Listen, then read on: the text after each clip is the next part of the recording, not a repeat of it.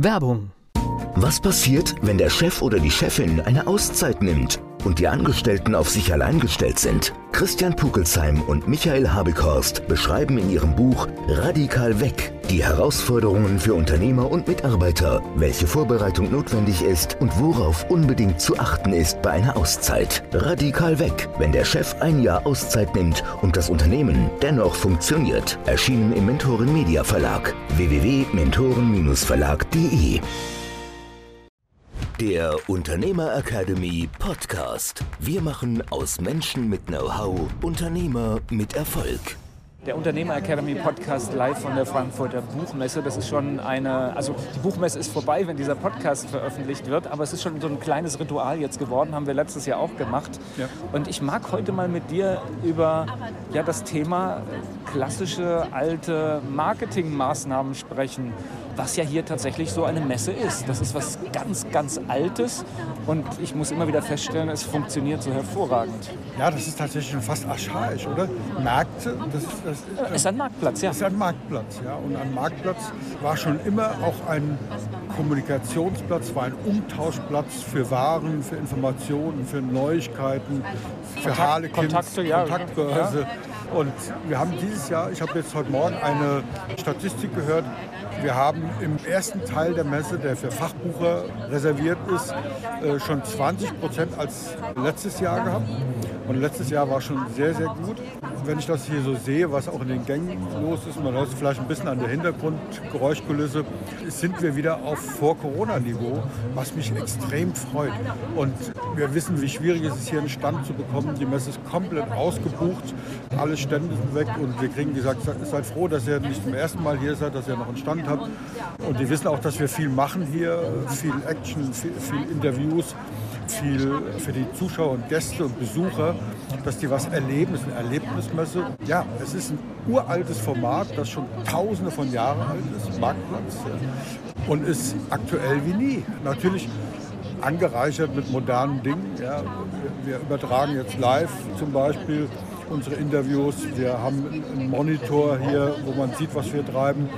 Aber an sich ist es, da hast du vollkommen recht, eine, nichts anderes wie ein alter Marktplatz, eine Messe. Ja, das, das, war auch der Impuls, den ich heute eigentlich gerne mit dieser Folge geben möchte, dass, dass man einfach immer schaut, was gibt es vielleicht für mein Unternehmen, was ich so aus dem Blick verloren habe, was vielleicht aus der Mode gekommen gilt oder so weiter. Aber hier, ist das beste Beispiel, es ist etwas, was 75 Jahre lang funktioniert hat und im Jahre 2023 genauso perfekt funktioniert wahrscheinlich wie vor 75 Jahren. Ja, mindestens. Und das sieht man auch immer. Und dann ist es ganz spannend, auch mal zu schauen, den Blick so ein bisschen breiter zu machen. Dass man einfach sagt, naja, was wollen wir denn hier machen? Ich meine, wir sind ein Verlag, wir wollen Bücher verkaufen. So, ist das jetzt die erfolgreichste Möglichkeit, Bücher zu verkaufen?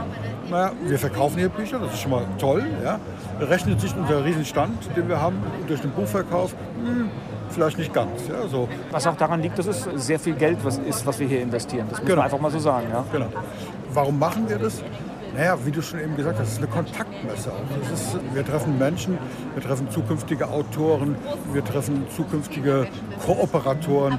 Ich habe gerade eben ein Gespräch gehabt mit, mit jemand, der seiner Begleiterin gesagt hat, ja, die Leute denken immer, wir werden Wettbewerber. Er hat nicht Konkurrenten gesagt, Wettbewerber. Stimmt gar nicht, weil er ist auch ein Verleger, hat auch einen Verlag, machen aber andere Dinge wie wir. Und wir können, das hat er gesagt, können Dinge, die können die nicht.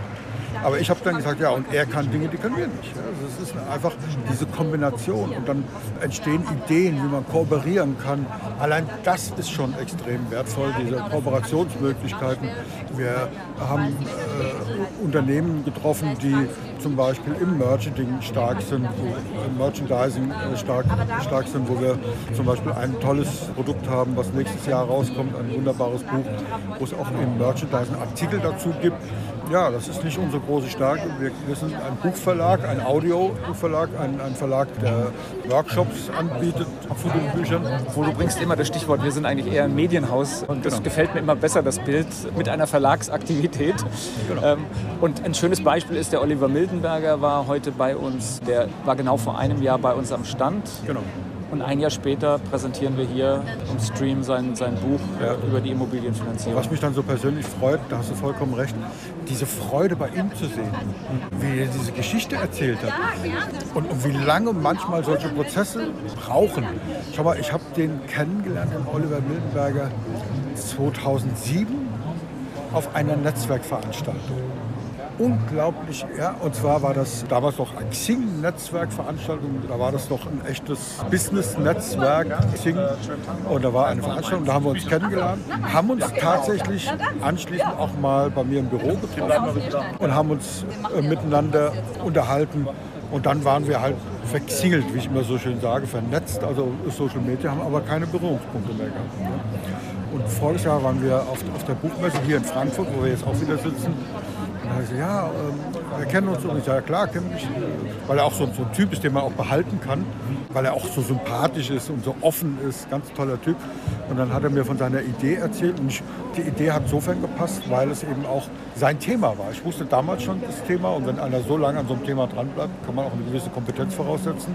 Die hat er auch. Ich habe das Hörbuch eingesprochen. Also ja, genau. Ist, da geht es um Immobilienfinanzierung. Ich habe zugehört, weil ich ja die Kamera bedient habe in einem äh, Interview eben. Er hat gesagt, er hat fast 1000 Finanzierungen gemacht in den letzten Jahren. Ja. Da sind wir wieder bei diesem Thema, was ja auch immer in diesem Podcast mitschwingt. Das ist die Kompetenzvermutung schlechthin. Ne? Das heißt, wenn jemand das tausendmal gemacht hat, dann wird er das tausendeinste Mal bei mir es auch alles richtig machen. Ja. Also ich kann nur empfehlen, auf Messen zu gehen, die relevant sind. Ich habe ein paar Mal jetzt in den letzten fünf Tagen erzählt, wir waren früher auf der CeBIT. Nicht als Aussteller, sondern als Besucher. Und das war eben auch so, dass das wertvoll war. Neue Ideen, neue Impulse, Ideen aus der ganzen Welt. Wie macht man Marketing? Wie sieht so ein Stand aus? Standkonzepte mal zu betrachten. Weil das ist, du sagst, das ist ein altes Marketingkonzept, ja. Aber unser Nachbarstand hat ein völlig anderes Konzept wie wir. Und es ist nicht richtig und falsch. Wir haben uns sehr, sehr intensiv unterhalten. Es ist sehr, sehr kollegial auf so einer Messe. Es werden Informationen rausgegeben. Wie macht ihr das? Warum macht ihr dies?